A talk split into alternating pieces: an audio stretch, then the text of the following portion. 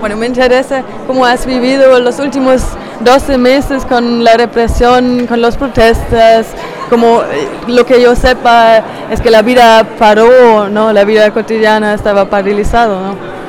Sí, estaba hemos tenido que, por ejemplo, no salir por la noche. Eh, durante el día yo salgo siempre ahora con alguien porque me da miedo.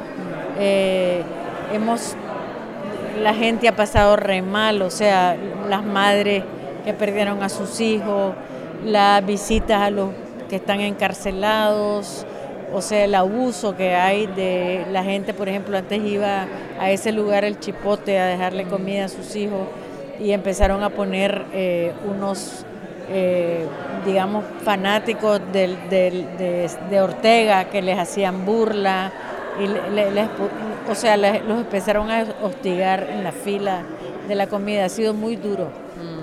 Also das Leben ist für uns sehr schwierig geworden. Ich kann, ich gehe nicht mehr aus dem Haus, ich gehe auch nicht mehr alleine auf die Straße, einfach aus Angst.